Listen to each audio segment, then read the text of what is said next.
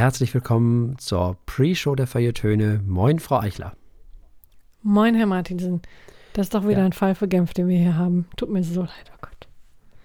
Ja, also ich muss hier wieder unter Umständen aufnehmen. Das ist wirklich, also das ist eigentlich ja. menschenunwürdig. Das ist wirklich nicht zu fassen, sowas. Wirklich. Ja. Ja, ja, ja. Seit äh, Monaten ist der Techniker informiert, jetzt ist der Vertrag gekündigt, also die können mich auch mal gern haben. Eigentlich müsste ich mal den Anfang so lassen mhm. und das einfach vorne ranstellen und dann hinten danach dann so, wie ihr das normalerweise hört. Also wirklich, also das ist wirklich Wahnsinn, mhm. was ich hier nicht höre.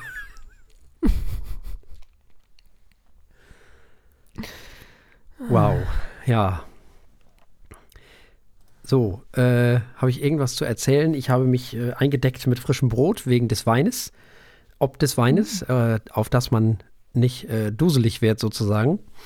Da hat man sozusagen während der Sendung, zieht man das Abendbrot ein bisschen vor, so mehr oder weniger. Wir nehmen ja heute am Sonnabend auf, also sozusagen ein Tag vor Ostern. Ähm, ihr wird, könnt das dann nächsten Freitag hören, also da ist schon Ostern und alles wieder vorbei. Da habt ihr euch alle schon den Magen wieder vollgeschlagen. Wahrscheinlich. Äh, zu Recht, völlig zu Recht. Macht das mal ruhig. Ich finde es auch ganz äh, thematisch ganz passend, was wir diesmal in der Sendung haben, muss ich ganz ehrlich sagen. Also zumindest, äh, wenn man irgendwie, ja, weiß ich nicht, keine Ahnung, äh, christlich sozialisiert ist, ob nur mit oder ohne Glaube, dann glaube ich, dann passt das ganz gut. Also wieder ein wilder Ritt durch die durch die musikalischen Felder sozusagen. Das kann man nicht anders sagen. Bei uns ist es immer sehr bunt. Ja, wie immer, ne? So muss mhm. das sein. Und der Wein endlich scheu. Mal gucken. Endlich scheu. Scheurebe. Ist ja so ein Wein, der leider so ein bisschen, ja, weiß ich nicht, also gar nicht mal so im Fokus des Interesses ist im Moment, leider. Schade eigentlich. Ganz angenehmer Vertreter eigentlich. Ja. Ganz schön. Hm, kannte ich vorher auch noch gar nicht. Hatte ich noch nicht gehört als Nicht-Weinkenner. Mal gucken. Das wird es also auch noch geben. Ähm, ja, ansonsten hat sich im Gegensatz zur letzten Woche eigentlich nicht großartig viel geändert, muss ich sagen. Ähm, nö. Wir treten heute den Beweis dafür an, dass Karl Philipp Emanuel Bach der coolere von beiden Bachs war oder so ähnlich. Oder von den ganzen Bachs. Es gab ja so viele. Hm. Tja, das, äh, das werden wir sehen. Nee, hören werden wir es vor allem auch. Ganz besonders, wenn man uns im Radio hört. Ja, Ansonsten kann man das ja auch immer nachhören. Also das gibt ja hier mittlerweile alle mannigfaltige Möglichkeiten, das alles nachzuhören. Heutzutage. Ja. Jetzt, wo die Musikindustrie nicht mehr da ist, also ne, quasi. nicht ja, mehr da ist. ist sie ja nun mal so. Die ist ja weg. Im Grunde ist es ja wirklich so. Mhm. Also, die ist ja irgendwann mal Anfang der 2000er quasi in die Unterhaltungsindustrie aufgegangen und ist mittlerweile quasi tot. Im Grunde. Hm. Die ist eigentlich nicht mehr da so gesehen. Als solches. So. Und Musik mhm. an sich findet in der Popkultur, in der großen, sozusagen bei den jüngeren Menschen, wenn, ja, dann im Kontext Spiele, Film und Serie mhm. statt. Ja. Ne? Das, äh, ich bin, ja, also meine, meine Prognose für die Musik an sich ist eher düster, muss ich ehrlich sagen. Also ich fürchte, es wird sowas ähnliches werden wie so Skulpturen, also so wie sagt man, äh, hier Dingskunst, wie heißt denn das? Ähm, Bildende na, Kunst? Hm. Bildende hm. Künste sind das doch alles da, diese äh, Menschen, die so Skulpturen bauen und all solche Geschichten und äh, die sind ja auch mehr so ja. unter sich und das kriegt ja auch irgendwie keiner mit. Ja? Oder auch Stimmt, Maler ja. und Malerin, äh, MalerInnen, das, das, das ist ja nicht mehr in der Mitte der Gesellschaft, findet sowas ja nicht mehr statt. Und da hm. wird die Musik auch enden, da bin ich mir ziemlich sicher. Irgendwann. Aber keine Sorge. Die ganze Musik? Echt? Das ist ja eine steile These. Hm. Aber ich bin da ganz zuversichtlich. Also keine Sorge, wer sich jetzt noch freut und Filme und Serien guckt, auch ihr werdet da enden. Weil auch Film und Serie wird irgendwann keinen mehr interessieren, weil alle nur noch das Ganze äh, involviert erleben möchten, sozusagen interaktiv das Ganze gestalten möchten. Da bin ich mir ziemlich sicher. Da gab es ja mal so ein, zwei Versuche, mhm. glaube ich, bei Netflix. Das wird viel mehr werden. Und äh, am Ende des Tages wird alles darauf hinauslaufen, dass alles eine Art von Game ist. Mhm. Da bin ich mir ziemlich sicher. Also keine Sorge, auch Film und Serie in, und Hollywood und so kann auch schon mal einpacken. Die können auch schon mal ihre Koffer sicherheitshalber schon mal packen und nach Hause fahren eigentlich. Hm. Noch lachen die. Ja, mit dem, mit dem Metaverse ist alles, es wird sich sehr, sehr vieles ändern, auch was das man noch wird gar nicht ein Ende können. haben. Auch weil auch das ist mittlerweile so dermaßen verfügbar, das nutzt sich alles ab. Hm. Das ist einfach so. Das ist meine, meine Prognose. Tja, da kommt einiges auf uns zu. Tja, so ist das. Hm. Oder so wie dieses klassische Theater, das ist auch immer noch da, aber es ist irgendwie so, ja, ne? So hm. wie Burgtheater oder irgend so eine tollen Sachen, die es gibt. Und so wird das bei der Musik auch enden. Und ich prognostiziere, dass die klassische Musik sogar noch am längsten bleiben wird. Da bin ich mir sogar sicher. Weil sie sich schon am längsten Ich glaube nämlich, hat, dass oder? diese ganzen Popsender, ja. diese, diese Jugendsender und so, die erstmal gibt es nicht mehr so viele davon, von den Jugendlichen, von den jungen Menschen. Der Klassiksender an sich wird die zukünftige Cash-Cow der öffentlich-rechtlichen Sender werden. Weil das sind die einzigen, die noch CDs kaufen oder Platten kaufen, also die etwas älteren. So. Und äh, die überhaupt noch Tonträger kaufen, weil das die letzte Generation ist, die sowas überhaupt noch kennt.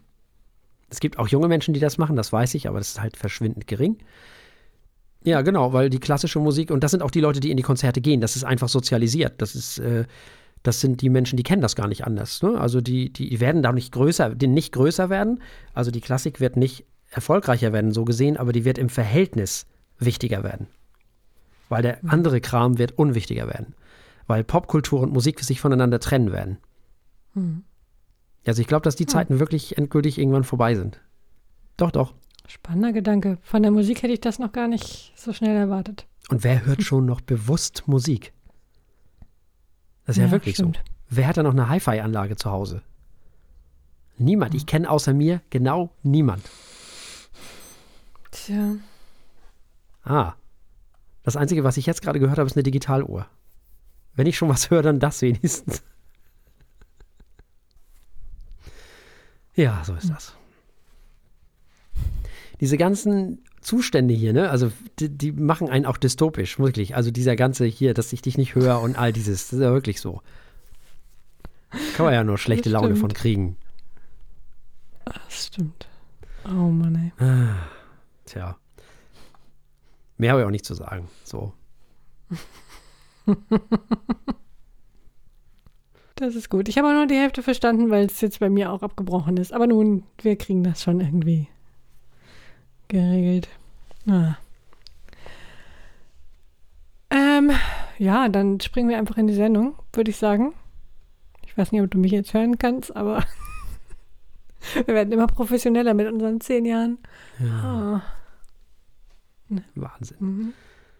Ja, lass mal in die Sendung. Okay, alles klar.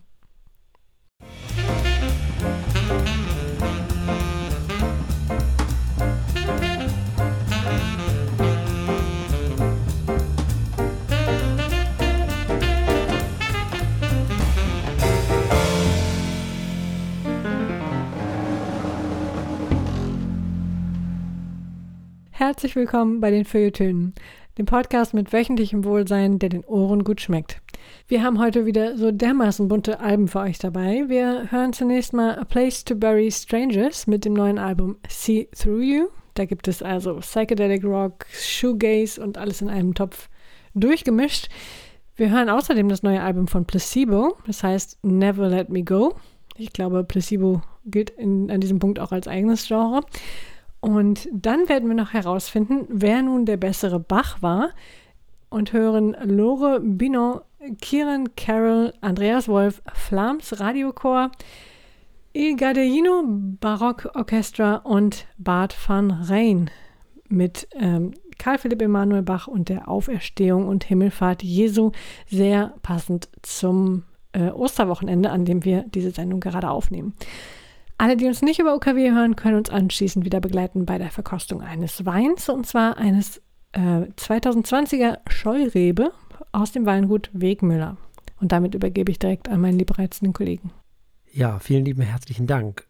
Und wir beginnen mit der Band A Place to Bury Strangers und dem Album See Through You. A Place to Bury Strangers sind eine US-amerikanische Noise-Rock-Band aus New York, genau gesagt eigentlich aus New York City, muss man ja eigentlich sagen, also aus der Stadt New York, die eigentlich nur aus Oliver Ackerman besteht, der auch singt und die Gitarre spielt. Alle anderen MusikerInnen dieser Band wechselten seit der Gründung ständig.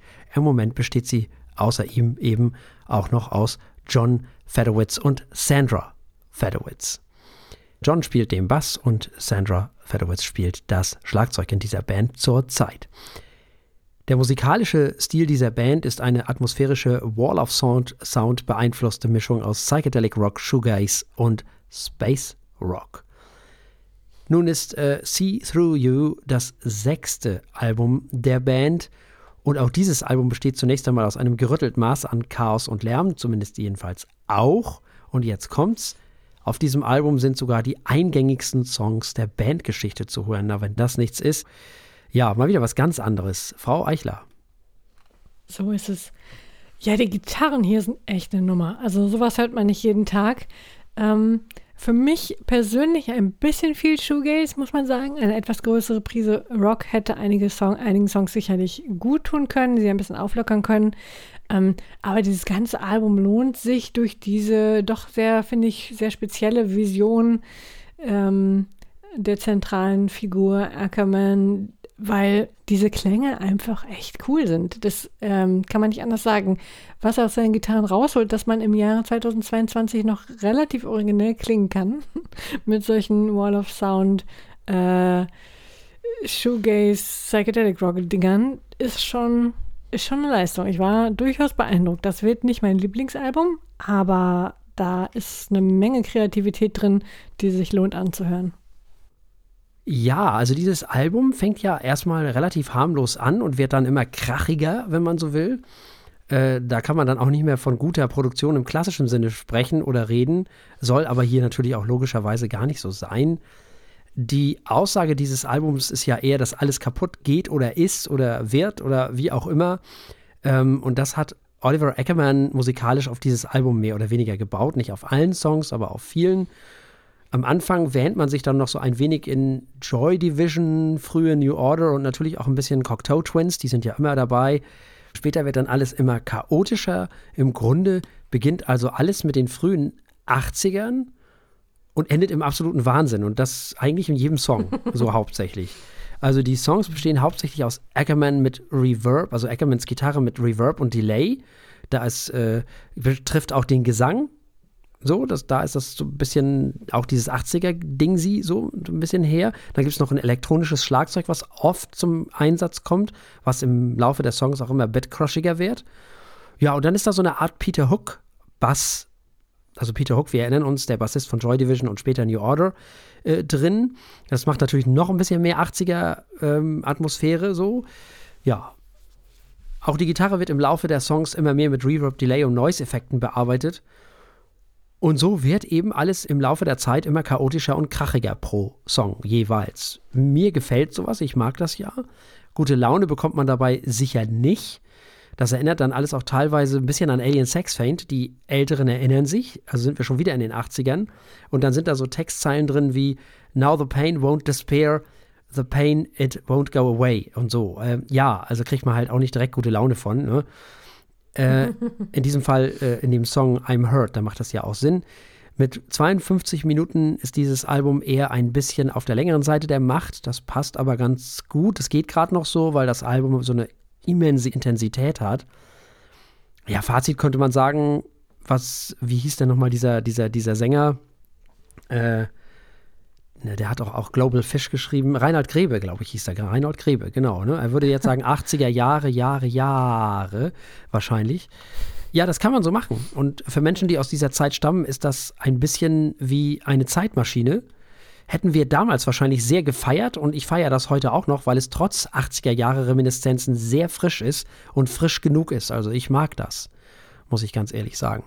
Und es passt halt auch so ein bisschen in die Zeit, dieses zerstörerische und ja, so ein bisschen abgefahrene und immer kaputt gehen, kaputter gehenden Songs, die da so drauf sind. Das ist schon was, was in diese Zeit sehr gut passt im Moment. Mm, dieses Album ist trotz der ganzen 80er Jahre Reminiszenzen äh, im Jahr 2022 erschienen und es ist natürlich auch ein Album aus diesem Jahr. Das hört man auch, soll jetzt also nicht heißen, dass es ein komplettes 80er Jahre Album ist, aber es hat sehr viele, äh, es, es hat sehr viele, es beruft sich sehr oft darauf, sagen wir mal so. Man fühlt sich oft an die 80er Jahre erinnert.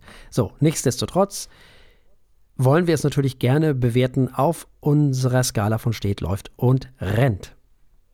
Das läuft, auch wenn es fast schon im Rennen war. Das sind echt coole Ideen, aber für mich wird es nicht in die Shortlist, auch nicht in die Longlist der Alben des Jahres kommen. Tolles Album, doch es läuft. Ja, ich schließe mich dem an. Ich gebe diesem Album ein schnelles Läuft. Ich mochte dieses Album sehr, bin mir aber auch relativ sicher, dass es auf der, weder auf der Long noch auf der Shortlist eine Rolle spielen wird in diesem Jahr für mich und deswegen, nicht nur deswegen, schnelles Läuft es ja auch ne, wirklich keine schlechte mhm. Wertung. Insofern, also ich hatte Spaß an diesem Album. Also, wir haben gehört A Place to Bury Strangers mit dem Album See Through You und es gab ein Läuft von Frau Eichler und ein Läuft von mir. Und damit kommen wir zu einer sehr altbekannten Band. Der arme Herr Martinsen kann mich nicht mehr hören. Ich rede doch, einfach doch, weiter. Ah doch, ah wunderbar. Das, das, das klang äh, frustriert. Leider muss wir kommen zu Placebo. Achso. Oh Gott, okay, ich es gar nicht so schlimm. Oh Gut. Gott. Placebo, für alle, Gott für alle die äh, gestern geboren sind, ist eine britische Rockband, die 94, also 1994 in London gegründet wurde. Nach der Veröffentlichung ihres Debütalbums erlangten sie 97 Bekanntheit mit dem Song Nancy Boy. Die Band machte durch ihr androgynes Aussehen, ihren musikalischen Stil und ihre Texte auf sich aufmerksam, in denen Sexualität, psychische Gesundheit und Drogenkonsum offen thematisiert wurden sollten also eigentlich in diese 20er Jahre des äh, 21. Jahrhunderts gar nicht so schlecht reinpassen. Placebo hat im Laufe der Jahre mit vielen verschiedenen anderen Künstlern zusammengearbeitet, darunter David Bowie, Justin Warfield, Michael Stipe, Alison Mossart und bis heute haben sie acht Studioalben veröffentlicht und weltweit circa 11 Millionen Platten verkauft. Sie waren also durchaus erfolgreich. Sie haben dieses Jahr ein neues Album veröffentlicht, das heißt Never Let Me Go. Es ist das achte Studioalbum der Band, wurde zwischen 2019 und 2021 aufgenommen und jetzt 2022 endlich veröffentlicht. Es ist das erste Studioalbum seit über acht Jahren. Sie haben sich also eine längere Pause genommen und es ist ehrlich gesagt auch völlig unverkennbar ein Placebo-Album. Es klingt einfach wie Placebo. Ähm, ja, wir hören zunächst mal Herr Martinsen. Ja, das ist die Mode mit schlechterem Sänger und ein bisschen mehr Gitarre. So, ne? Im Grunde genommen. So hört sich das für mich ganz oft an. Das ist, sie hören sich an wie immer, sie singen wie immer, machen alles wie immer. Ja, es, vielleicht wäre das im Jahr 2010 noch ganz okay gewesen. Ich finde, das geht so jetzt nicht mehr klar das ist ein langweiliges Langweiler-Album. Also für mich jedenfalls. Das sind alles, das sind ein paar nette Melodien auf diesem Album zu hören und das war es dann leider aber auch. Viel zu dicht produziert, viel zu viel Kompressor an allen Ecken und Kanten. Man könnte fast meinen, dass Hugh Patcham also nochmal irgendwie sich ans Mischpult gesetzt hätte und dann ein Album im Jahre 1986 produziert hätte. Das ist so dicht und so komprimiert und so ohne, ohne Luft gemacht.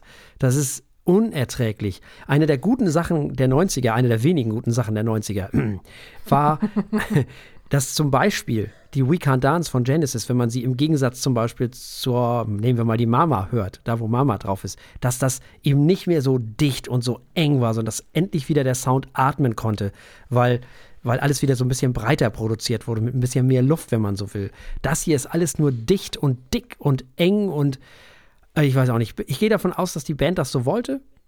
Ich finde es grauenhaft, ich finde es schrecklich, mag den Sound nicht. Äh, eine der Sachen, eine der wenigen Sachen, die ich an den 80ern nicht mag, wenn, wenn sowas passiert. Also, weil das, das ist echt schade, weil da haben einige Alben drunter gelitten in den 80er Jahren. Und dieses leidet meine, meiner Meinung nach auch darunter. Ich verstehe auch nicht, was das im Jahre 2022 zu suchen hat und was das soll. Und was ich auch nicht verstehe, ist, warum ich diesen Blödsinn schon wieder hören muss. Das, das verstehe ich überhaupt nicht. Und warum kann eine Band nicht einfach Sachen auch mal lassen? Das verstehe ich auch nicht. Und so leid es mir tut, ich kann diesem Album nichts abgewinnen. Das ist wirklich, das ist für mich abgestandenes Bier ist interessanter. Wirklich. Es ist wirklich schlimm. Es hat mich äh, wirklich gelangweilt. Also ganz, ganz furchtbar. Muss ich nicht unbedingt haben. Und äh, die Produktion tut ihr Übriges. Das ist ja nicht mal irgendwie, weiß ich nicht, nicht mal modern produziert, sondern irgendwie, ich weiß nicht, wieso machen die das? Warum, warum muss das so, so, so, so eng und dick und muss man mir auch nochmal erklären? Verstehe ich nicht. Also ich äh, verstehe weder das Album, ich weiß ich nicht, mich hat es echt gelangweilt. Ich hatte große Schwierigkeiten, das am Stück durchzuhören. Extreme mhm. Schwierigkeiten. In vielen Punkten kann ich mich nur anschließen. Es, also es klingt halt wie Placebo und sie haben es extrem dicht produziert und sie haben nicht viele neue Ideen gehabt. Ich muss allerdings sagen, ich fand einige der ähm, Klänge und Effekte durchaus modernisiert, zumindest im Vergleich zu ihren letzten Alben. Ähm, und auch gar nicht so schlecht. Du hast auch ein, die Melodien erwähnt, da gibt es durchaus ein paar schöne und dadurch gibt es auch einige Songs, die durchaus hörenswert sind, die vor allem allerdings radiotauglich sind. Ich weiß jetzt nicht, ob man dafür acht Jahre gebraucht hätte, äh, aber es, es klingt gut. Es wird ja viele Placebo-Fans glücklich machen, weil es einfach klingt wie Placebo und man hat mehr vom Gleichen. Mm, sie können auf jeden Fall immer noch rocken. Ich glaube auch, sie können mit diesem Album durchaus wieder Hallen füllen. Also spätestens bei so einem Song wie Hugs habe ich vor meinem inneren Auge schon die Massen tanzen sehen. Das funktioniert schon noch durchaus. Also schlecht finde ich nicht. Es ist noch nichts Neues. Also da hätten sie durchaus sich mal was überlegen können. Tja, vielleicht haben sie sich in der Pandemie was überlegt und bald kommt das nächste Album raus. Wir wissen es nicht. Bis dahin finde ich es okay. Doch, kann man schon hören. Und den Rest des Schimpfens haben wir, haben wir schon gehört. Was machen wir jetzt damit? Das Ganze ist ja 2022 erschienen. Ich glaube, bei mir bleibt auch nichts anderes übrig als ein läuft. Wie streng wirst du mit Placebo ins Gericht gehen? Ja, das steht. Das steht sogar, meine Güte. Okay. Ja. Was soll das? Das muss auch mal sein. Man muss auch eine Botschaft senden. So. Also, okay, wir haben also gehört. Also, hm? ja? Wirklich. Also. wir haben gehört Never Let Me Go von Placebo. Das neue Album im Jahre 2022 und es gab ein Steht von Herrn Martinsen, die schlechteste Wertung, die wir haben, und ein Läuft von mir. Und wir kommen zu was komplett anderem. Mal wieder.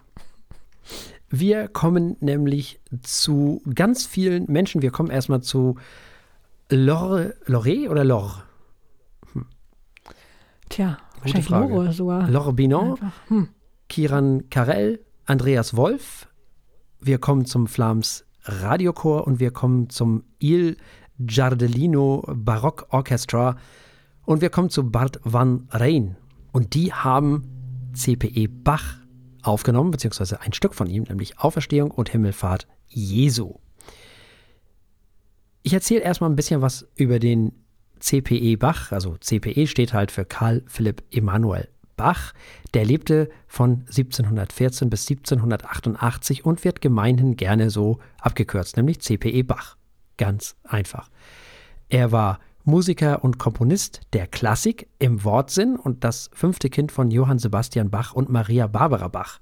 Seine Zeitgenossen kannten ihn schlicht als Emanuel Bach, also nicht wie wir heute, mit diesem CPE, sondern damals nannte man ihn Emanuel Bach. Seinen zweiten Namen bekam er ob seines Taufpaten ein gewisser Herr Georg Philipp Telemann, ein Freund von Johann Sebastian Bach, dessen Nachfolger er dann auch irgendwann mal werden sollte. Nun, Karl Philipp Emanuel Bach war ein sehr einflussreicher Komponist, der zu seiner Zeit diese Zeit des Übergangs zwischen Barock und der darauffolgenden Klassik wirkte sein Ansatz war ein ausdrucksstarker, turbulenter, oft auch als empfindsam oder einfühlsam beschriebener Stil. Er wandte die Prinzipien der Dichtung und des Theaters auf musikalische Strukturen an. Das merkt man übrigens bei diesem Stück ganz doll. Seine Dynamik steht im bewussten Kontrast zum damals angesagten sogenannten galanten Stil, also quasi das Gegenteil so ein bisschen auch von Johann Sebastian Bach, der da wesentlich zurückhaltender war. Nun, während seines Wirkens bei Friedrich Wilhelm II. wurde er als Berliner Bach bezeichnet, schlicht und ergreifend, weil er eben in Berlin gewirkt hat, und später dann als Hamburger Bach, weil er eben dort die Nachfolge von Telemann als Kapellmeister antrat und dann ungefähr das gemacht hat, was sein Vater in Leipzig gemacht hat. Bach war ein einflussreicher Pädagoge, Musiker und Komponist, der den immer noch einflussreichen Aufsatz namens Versuch über die wahre Art, das Klavier zu spielen, schrieb, der unter anderem von Haydn, Mozart, Beethoven und anderen studiert wurde. Diese drei sehen sich als seine Schüler. Bach hatte maßgeblichen Einfluss auf alles, was kam und was ist. Da kommen wir noch drauf. Hm, man muss dazu sagen, damals war der wesentlich populärer als sein Vater. Wesentlich populärer. Sein Vater kannte man außerhalb von Leipzig eigentlich gar nicht so richtig. Und wenn jetzt zum Beispiel Haydn, Mozart oder Beethoven von Bach sprachen, dann meinten sie ihn und nicht seinen Vater. Nicht so wie wir. Wenn wir heute von Bach sprechen, meinen wir immer Johann Sebastian. Und so wie wir heute Johann Sebastian meinten, meinen, meinten die damals, die Haydns, Mozarts und Beethovens, eben Karl Philipp Emanuel Bach. War halt anders damals. Bevor nun gleich Frau Eichler erzählt, was sie ähm, von dem Ganzen hält, vielleicht noch ein paar Worte zur Auferstehung und Himmelfahrt Jesu. Das ist ein Oratorium. Der Text ist von Karl Wilhelm Ramler und der hat eben diesen Text zu diesem Thema Auferstehung und Himmelfahrt Jesu Christi geschrieben. Die erste dokumentierte Aufführung des Ganzen war wohl 1774. Es wurde dann aber 1778 erst erstmals öffentlich aufgeführt und wurde dann anschließend von Karl Philipp Emanuel Bach zwischen 1778 und 1780 nochmals bearbeitet. Nun, wir haben ja hier einmal Laure Binon, das ist die Sopranistin dieser Aufnahme, sie kommt aus Belgien. Dann haben wir einen deutsch-britischen Sänger, nämlich Kieran Carroll, der ist der Tenor. Und dann haben wir noch Andreas Wolf, der singt die Baritonstimme und kommt aus Deutschland. Der Dirigent kommt auch aus Belgien, das ist Bart van Rijn. Er dirigiert ein breites Repertoire von Barock bis zeitgenössischer Musik, meist in historischer Aufführungspraxis, wie zum Beispiel in diesem Fall. Seit 2020 ist er Dirigent des Flams Radiochor. Der wiederum wurde 1937 gegründet und auch dieser hat ein breites Repertoire von alter Musik bis zeitgenössischer Musik, also von alter bis neuer Musik im wahrsten Sinne des Wortes von A cappella bis hin zu großen Chor- und Orchesterensembles, von ernster Musik bis hin zu leichter Musik und Operette. Und dann gibt es dann noch das Il Giardalino Barockorchestra. Das ist ein Ensemble, das hat den Namen von Vivaldos Stück Concerto da Camera del Giardellino. Und äh, dieses, äh, das Il Giardellino, ist über die Jahre zu einem festen Bestandteil der Musiklandschaft in Belgien geworden und im Ausland natürlich auch. So, nachdem ich jetzt wieder so viel geredet habe, erzählt uns jetzt erstmal Frau Eichler, hoffe ich jedenfalls, was sie von diesem Ganzen hält. Aber gerne doch. Und ähm, so speziell kann ich gar nicht mehr werden, denn ich habe das von vorne bis hinten. Es ist so unheimlich kraftvoll und feierlich. Ich habe das die meiste Zeit einfach nur genossen. Mm, aber es ist natürlich, was man dem Titel nach erwarten kann, natürlich auch sehr, sehr geistlich. Das hat mich einerseits nostalgisch gemacht, weil ich in meiner Jugend viel mit geistlicher Musik zu tun hatte. Es ist auch sehr, sehr barock mit seinen mathematisch präzisen Takten, seinem Cembalo. Man hört die Einflüsse auf die Musik, die nach ihm kam und ähm, das macht schon viel Spaß zu hören, sofern man denn für diese Art der Musik äh, grundsätzlich offen ist. Die Aufnahme fand ich hervorragend, ähm, sehr im Detail hörbar, wieder was für gute Kopfhörer. Also, ich würde mich dem ja anschließen, wenn du so rebellisch sein möchtest, äh, zu sagen, das ist hier der bessere Bach. es ist definitiv eine tolle Bach-Interpretation äh, und Aufführung. Eine der besten. So, und jetzt geht's mal los, und zwar so richtig. Also erstmal, als ich den Anfang zum ersten Mal hörte, dachte ich, hä? What? Also wenn man nicht wüsste, dass das aus der Zeit nach dem Barock, kurz nach dem Barock ist, ne? Hm. Dann dächte man, es handelte sich um zeitgenössische Klassik. Was ist das für ein abgefahrener Kram am Anfang, den er da spielt? Was ist das für ein, für ein das ist neue Musik? Das ist, das ist, äh, da sind total die chromatischen, völlig, also wenn ich das damals gehört hätte, äh, im Jahre äh, 1778 oder irgendwie so, ich glaube, ich, ich hätte gedacht, was zur Hölle ist das? Was macht, was soll das? auf die Barrikaden gegangen. was, was, was, was macht der Mann da? Also das nenne ich mal mutig. Das ist wirklich, also da kann sonst nur noch Berlioz mitspielen und selbst der war später. Also das, was man da hört, direkt am Anfang in der Einleitung, ganz am Anfang, das kam erst viel später, nämlich 150 Jahre später. Und da fiel mir erstmal die Kinnlade das erste Mal zu Boden, weil ich nicht fassen konnte, was ich da hörte. Ein Wahnsinnstyp, wirklich. Ähm, der war ja auch ein Freund von Lessing und entsprechend natürlich auch modern und offen für so Sachen damals. Es hieß sogar, er und die Liebste sollen sich sogar, Achtung, öffentlich auf der Straße geküsst haben. Und das Nein. geht ja gar nicht. Skandal. Also so ging es schon mal überhaupt nicht. Aber das zeigt, dass offensichtlich er so ein paar, so eine, ich weiß nicht, so eine Art an sich hatte, halt egal, mir doch wurscht. So. Und das hört man auch in diesem Stück. Er konnte ja erst komponieren, wie er wollte, in Hamburg. Ne, die Zeiten, in denen er für Friedrich II. rumklimpern durfte, sage ich jetzt mal, und ein bisschen komponieren durfte, da war er natürlich nicht so frei, da konnte er auch nicht so frei drehen wie hier. Ähm, in den Zeiten war er auch nicht glücklich, er wollte auch schon länger weg und dann hat aber Friedrich II. ihn nicht gelassen und dann durfte er am Ende doch.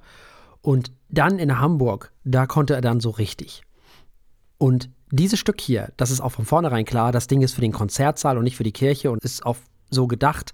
Und hier wird dann eben nicht immer aus der Bibel rezitiert, sondern teilweise frei nach Sinn wiedergegeben, so, weil es halt gerade mal eben zur Musik passt. Manchmal zwar schon, aber eben nicht immer. Und dann kommen da Sachen wie Rumsti Dumsti Dumsti Dums la und dann wieder rumsi dumsi dumsi dumsi dums und und so weiter. Also völlig völlig irrsinnige also es gibt eine Stelle, da komme ich gleich noch drauf, da musste ich aber laut lachen, wirklich. Das ist mega spannend, was da passiert. Unglaublich, diese Rhythmen, Rhythmuswechsel, die da drin sind. Dann diese Stimmen. Also diese Stimmen, die sind ja so geil ausgesucht. Äh, wirklich, das ist ja unglaublich. Da haben drei tolle Menschen verstanden, dass man im Oratorium singt und nicht schreit, in Anführungszeichen schreit wie in der Oper. Ja.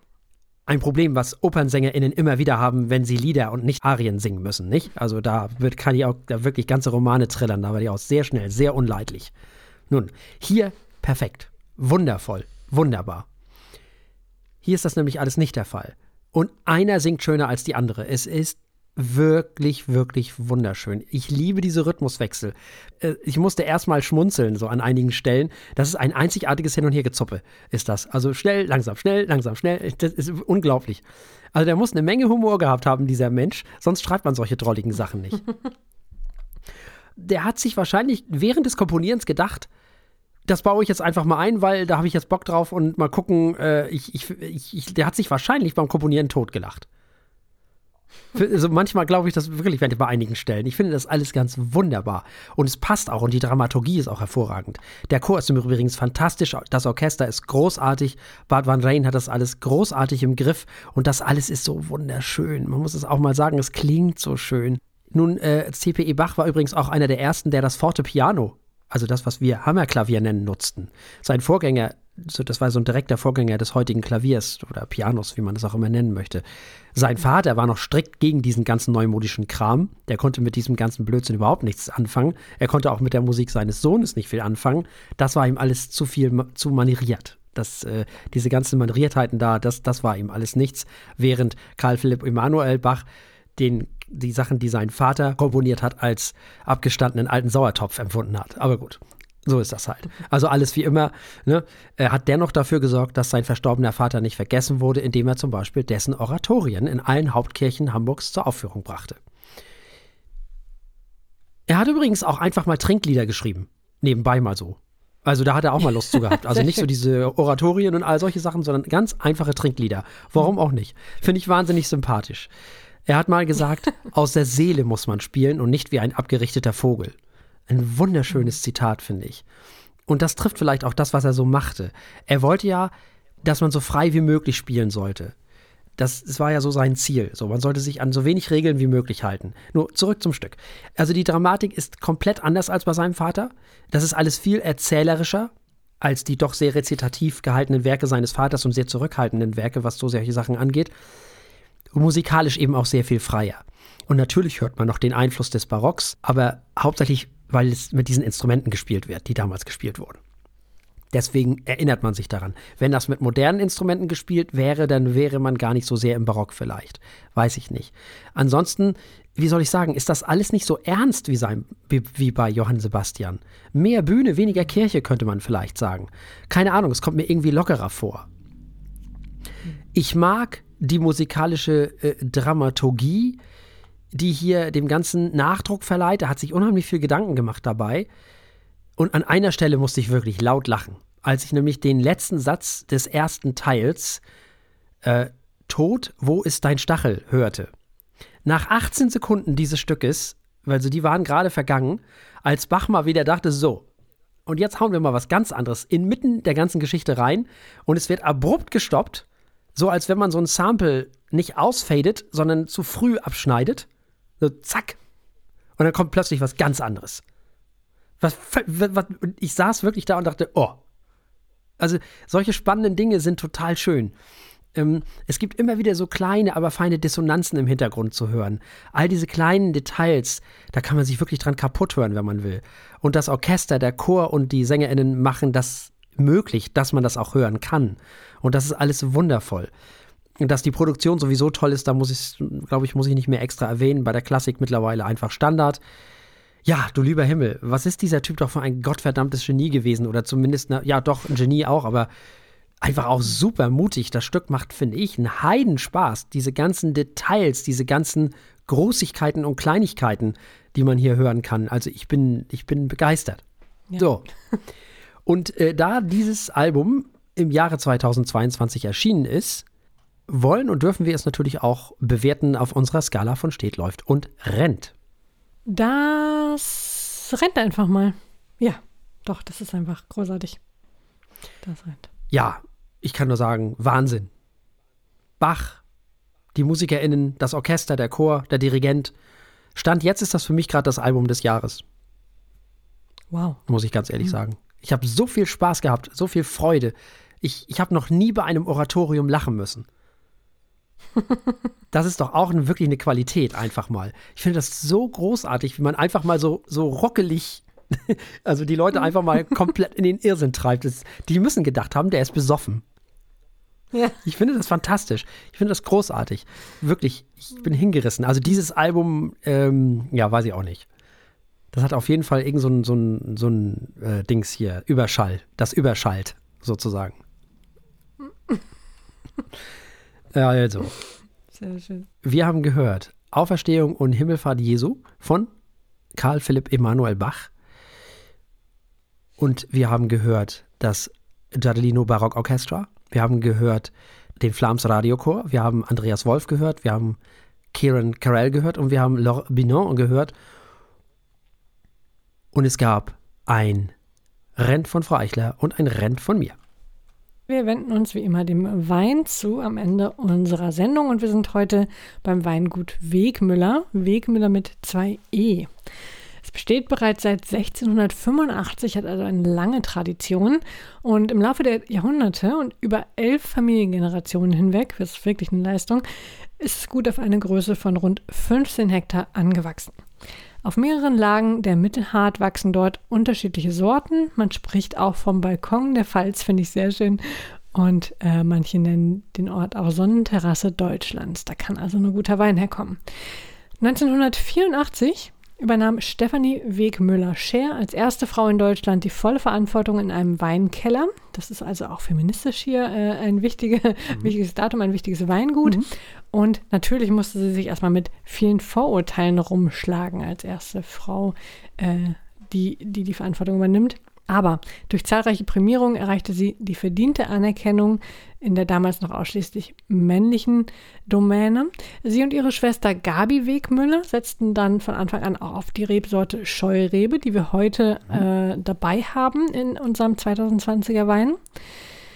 Ähm, die hat zwar schon ihr Vater seit den 50er Jahren kultiviert auf eben dem Weingut, aber sie haben sich dann nochmal extra verdient gemacht um die Scheurebe.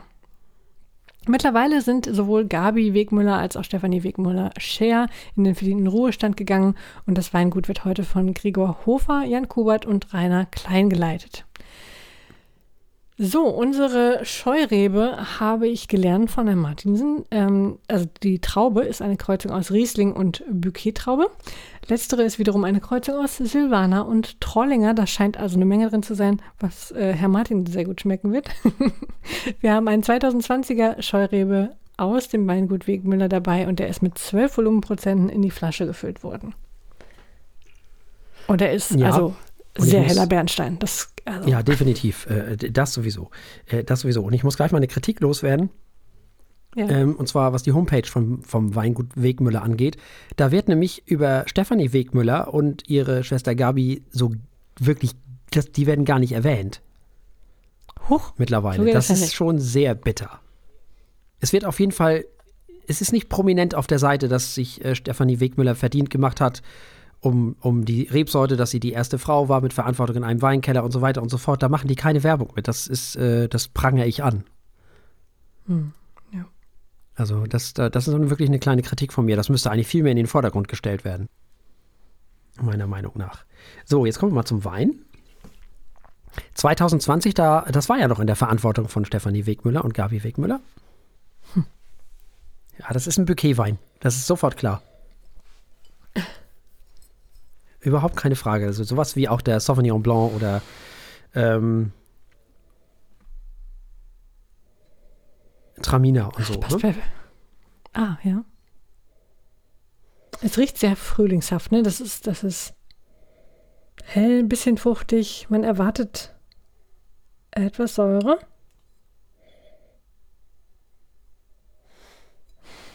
Aber auch irgendwie so richtig schön weintraubig. Also, Nett. Ja. Der riecht mal richtig nach Weintraube. Mhm. Nach Weintraube, Pfirsich, hm, Mandarine und so Sachen. Mhm. Ja, ganz prominent die Mandarine.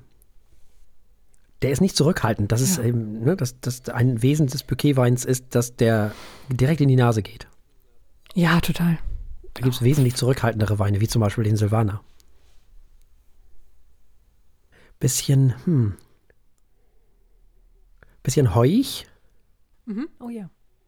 Ja, und so ein Kompott aus Pfirsich, Mandarine, mhm. Weintraube. Ja, der ist schon, der ist nicht zurückhaltend, so wie so ein Silvaner oder so ein, so ein äh, Chardonnay oder so. Der ist schon, der ist schon sehr nach vorne. Ja, auf jeden Fall. Ist auch, also es ist schön, mal einen Weißwein zu haben, der so selbstbewusst ist und so fruchtig. Ja, schön. Mhm. Ja, sollen wir mal probieren? Oh, gerne. Ja, denn? Prost. Prost. Mhm. Aha. Sehr fruchtig. Ein bisschen, sehr fruchtig, auch ein bisschen sauer. Hm. Hui. Mhm. Also da braucht man einen schönen Frühlingssalat dazu oder sowas. Hähnchen, ich weiß es nicht. Ja, durchaus. Ah.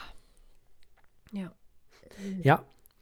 Irgendwas, was nicht zu, zu dick ist. Also das, äh, ja. was den, was, ähm, weil der Wein ist ja, obwohl Bouquet-Wein ist das ja kein Chardonnay, das ist ja kein, kein, kein, das ist ja kein, kein cremiger, wuchtiger Wein, sondern das ist ja eher ein, mhm ein, ein zarter Wein sozusagen. Da kannst du natürlich jetzt nicht mit Sauce Hollandaise kommen, ne? nee, das würde so gar nicht passen, das wohl wahr. Was ich übrigens auch nicht beim Silvaner empfehlen würde. Nebenbei mal so. Ja, Mann, Mann, Mann. Wenn ihr Spargel mit, mit, mit Sauce Hollandaise essen wollt, dann geht wirklich, da kann man fast schon Chardonnay mit Holz nehmen. Da kann man fast schon Van Winning oder so, äh, von Winning. Hm. Da geht selbst das schon. Weil wenn dann auch noch Speck oder Schinken oder sonst was dabei ist, also das, dann, dann kann man fast schon roten nehmen. Ich würde ja Silvaner zu fast allem anderen trinken, aber ich, meinetwegen auch zu Spargel, aber nicht mit, mit Soße Hollandaise und diesem ganzen Quatsch. Nee, das, das passt nicht. Nee, nee. Das ist ein schicker Marketing-Gag, ähm, dass so Silvaner der Spargelwein ist, aber Will ich auch niemandem wegnehmen, ist okay. Ich freue mich über den Erfolg vom Silvaner, äh, keine Frage, die sollen da gerne mit Erfolg haben. Aber eigentlich ist Quatsch. Da passen andere besser. Also jedenfalls in dem Moment, wo es dieses klassische Sauce Hollandaise, Schinken, Zeug. Nee, das wäre ein bisschen viel. Also jetzt so gegrillter grüner Spargel mit was äh, Leichtem, das kann ich mir wiederum vorstellen. Mhm. Mhm, apropos Schinken. Ähm, mal gucken, was unser frisches Zwiebelbrot hier. Zwiebelbrot scheint auch eine sehr gute Idee zu sein. Hm? Zwiebelbrot scheint auch eine sehr gute Idee dazu zu sein. Doch, doch. Also ich finde es Wahnsinn, wie sehr. Das schmeckt echt fast, als hätte man einfach äh, weiße Weintrauben mhm. ausgedrückt. Mhm. Das ist so viel Weintraube. Also wer Weintrauben mag, fühlt sich hier wohl. Auch die Süße ist da. Also, hm, schon schön gemacht. Hm. Wieder so ein Wein, wo ich denke, würde ich mir nicht aussuchen, aber schmeckt gut. Also, schmeckt wirklich. Da gibt es eine Menge Anwendungsfälle, würde ich sagen. Also dieser Wein ist natürlich für den Sommer. Mhm. Frühling, Sommer, Balkon. Und das ist, dem kann man zum Essen trinken. Wein geht immer zum Essen, logisch, dafür ist er ja da eigentlich. Ähm, aber den kann man auch so einfach mal so nebenbei genießen. Und da findet man immer mal wieder so ein paar Kleinigkeiten drin. Der wechselt dann so schön von Weintraube zu, zu, zu Mandarine, Pfirsich, Weintraube. Schön. Sehr lecker. Sehr, sehr lecker. Mhm. Schön. Mag ich. Endlich wieder Weißwein. Nein, ich mag Weil ja der eine Rotwein war doch wirklich, äh, ja, der war doch. Der ja, der war super. der war großartig. Ja, toll. Ich bin schon ganz aufgeregt, wenn, wenn es um den Steintal geht. Oh ja. Dann bin ich schon wieder ganz aufgeregt. Wir haben noch zwei Spätburgunder im Programm. Da mhm. freue ich mich auch drauf. Und wir haben von, vom Weingut Wegmüller noch zwei weitere Weine, die mhm. ein bisschen süßer sein werden. Oh, sehr schön. Da freue ich mich drauf. Ja, ja. Aber nächste Woche erstmal Spätburgunder. Schön, schön. Mhm. Mhm. Oh. Es riecht wie so ein, wie dieser Saft von, von, vom, vom Pfirsich oder von, von der Mandarine, so von diesen Dosen, weißt du? Mhm. Ja, ja, stimmt. Den man austrinken muss. Weil es, so steht es geschrieben. Ja, Bürgerpflicht. So. Lecker. Ja, Urteil lecker. Sagt man nicht, darf man nicht, weiß ich, aber. Das ist uns völlig egal. Man darf auch nicht äh, geistliche Chormusik mit Placebo in eine Sendung mischen, aber wir machen das trotzdem. Sehr, sehr lecker. Ja, äh, Bach hat es übrigens auch verstanden zu leben. Also der mochte wahnsinnig gerne essen und trinken. Nebenbei mal so, also der Karl Philipp Emanuel. Deswegen wurde der im Alter auch ein bisschen moppelig. Äh, also ein bisschen, äh, ja, voluminös, äh, wollen wir mal sagen. Also, der, der hat das alles geliebt. Der hat das Leben geliebt. Passt also ganz gut. Klar, ne, wer Trinklieder schreibt. Sehr schön. Ja, passt doch in die Zeit. Wunderbar. Das war wahrscheinlich spätestens der Moment, wo der Vater gedacht hat, was soll aus dem Jungen nur werden. Ja. genau. Der rebellische Karl Philipp. Ja, fantastisch. Ja, toller Wein. Schmeckt mir. Mhm. Was machen wir denn jetzt damit? Bewertung auf unserer Skala von 1 bis 7? Haben wir eigentlich schon mal 0 Punkte vergeben? Ich glaube nicht. Nee, ich glaube nicht. Ähm, nee. Nee, nee. Also der ist schon sehr gut. Er ist nicht unbedingt äh, meine Kategorie von Wein, muss ich ehrlich sagen. Aber es ist ein toller Frühlings- und Sommerwein für leichte Gerichte. Schöne Fruchtigkeit. Also vier Punkte kriegt er auf jeden Fall. Ja, ich, ähm, ich mag den richtig gerne. Von mir kriegt er fünf Punkte. Sehr schön. Also, die Scheurebe vom, von, aus dem Jahr 2020 vom Weingut Wegmüller hat fünf Punkte von der Martinsen und vier Punkte von mir bekommen. Und ich glaube, davon trinken wir die Flasche heute noch aus. Und damit sind wir ans Ende auch dieser Sendung angekommen. Und selbstverständlich gibt es auch das nächste Mal wieder drei Alben und ein Wein.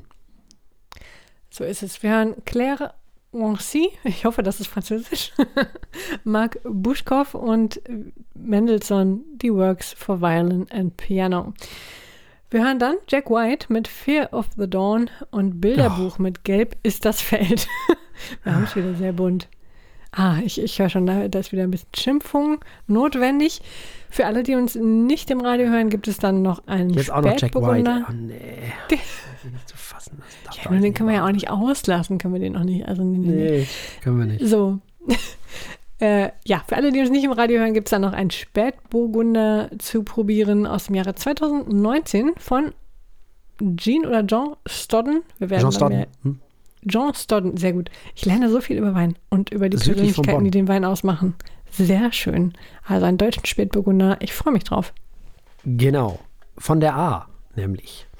Mhm. Mhm. Arg gebeutelt auch. Wegen, weil dieser Katastrophe da. Ach, Mist, ja. Mhm. Genau. Darüber werden wir reden. Und über die Alben werden wir reden.